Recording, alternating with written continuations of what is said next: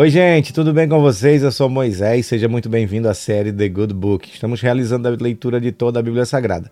Começamos a partir do Novo Testamento, no livro de Mateus, e vamos até Apocalipse, onde voltaremos lá no início, no Velho, no Velho Testamento, e leremos a partir do livro de Gênesis. A Bíblia que a gente está utilizando é a Bíblia de estudo de John Wesley, da Sociedade Bíblica Brasileira. Adquira essa Bíblia, a leitura dela é maravilhosa. E eu quero fazer aquele pedido de sempre. Você que ainda não é inscrito, vai lá no canal e inscreva-se. Clique ali em inscrever-se, ative as notificações e você fica por dentro de tudo que a gente posta aqui e publica para você. Muito obrigado para você que consome nosso conteúdo. Que Deus te abençoe. A gente é muito feliz por ter você aqui. E eu quero também te dizer que nós estamos nas plataformas de áudio Apple Podcast e também no Spotify. E vamos começar a nossa leitura. A leitura está no livro de Mateus, livro de Mateus, e nós já chegamos ao capítulo de número 23. No capítulo de número 22, a gente leu os títulos A Parábola da Festa do Casamento, A Questão dos Impostos, os saduceus e a ressurreição, grande mandamento e o Cristo, filho de Davi. Agora nós começamos o capítulo de número 23 com Jesus censura os escribas e fariseus. Vamos para a nossa leitura? Então Jesus falou às multidões e aos seus discípulos. Na cadeira de Moisés se assentaram os escribas e os fariseus. Portanto, Façam e observem tudo o que eles disserem a vocês, mas não os imitem em suas obras, porque dizem e não fazem. Atam fardos pesados, difíceis de carregar, e os põem sobre os ombros dos outros, mas eles mesmos nem com o dedo querem movê-los. Praticam todas as suas obras a fim de serem vistos pelos outros, pois alargam os seus filactérios e alongam as franjas de suas capas. Gostam do primeiro lugar nos banquetes e das primeiras cadeiras nas sinagogas, das saudações nas praças e de seus e de serem chamados de mestre. Mas vocês não serão chamados de mestre, porque um só é mestre de vocês. E todos vocês são irmãos. Aqui na terra não chamem ninguém de pai, porque só um é pai de vocês, aquele que está nos céus. Nem queiram ser chamados de guias, porque um só é o guia de vocês, o Cristo. Mas o maior entre vocês será o servo de vocês.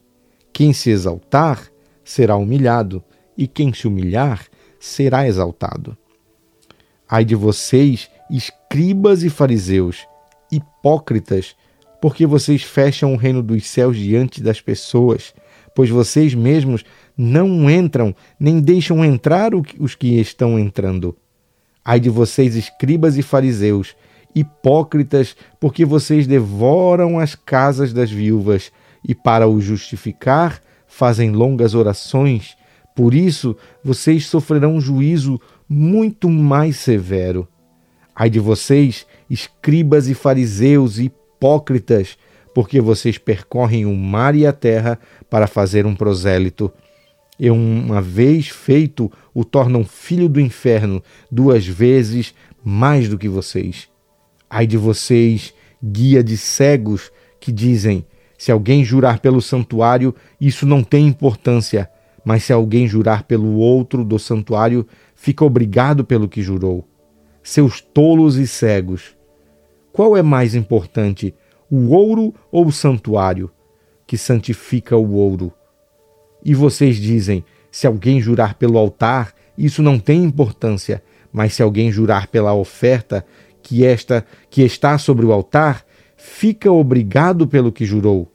Cegos, qual é mais importante, a oferta ou o altar que, ou o altar que santifica a oferta? Portanto, quem jurar pelo altar, jura por ele e por tudo o que está sobre ele.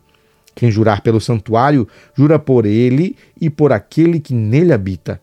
Quem jurar pelo céu, jura pelo trono de Deus e por aquele que está assentado no trono.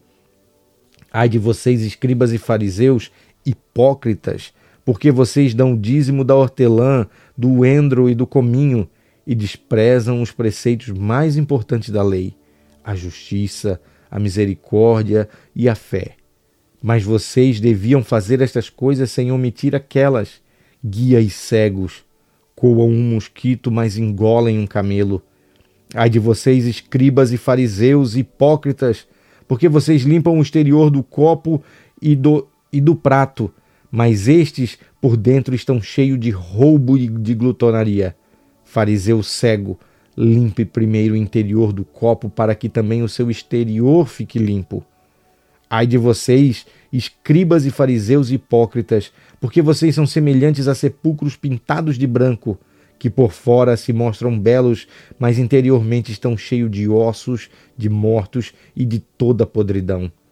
Assim também vocês, por fora, parecem justos aos olhos dos outros, mas por dentro estão cheios de hipocrisia e de maldade. Ai de vocês, escribas e fariseus hipócritas, porque vocês edificam os sepulcros dos profetas, enfeitam os túmulos dos justos e dizem: se nós tivéssemos vivido nos dias de nossos pais, não teríamos sido seus cúmplices quando mataram os profetas. Assim vocês dão testemunho contra si mesmo de que são filhos dos que mataram os profetas. Portanto, tratem de terminar aquilo que os pais de vocês começaram serpentes, raça de víboras, como esperam escapar da condenação do inferno? Por isso, eis que lhe envio profetas sábios e escribas. A uns vocês matarão, e outros vocês crucificarão. A outros ainda vocês açoitarão nas sinagogas e perseguirão de cidade em cidade, para que recaia sobre vocês todo o sangue justo derramado sobre a terra, desde o sangue do justo Abel até o sangue de Zacarias, filho de Baraquias, a quem vocês mataram entre o santuário e o altar. Em verdade lhes digo que todas estas coisas hão de vir sobre a presente geração. Versículo 37, o lamento sobre Jerusalém. Jerusalém, Jerusalém, você mata os profetas e apedreja os que lhes são enviados.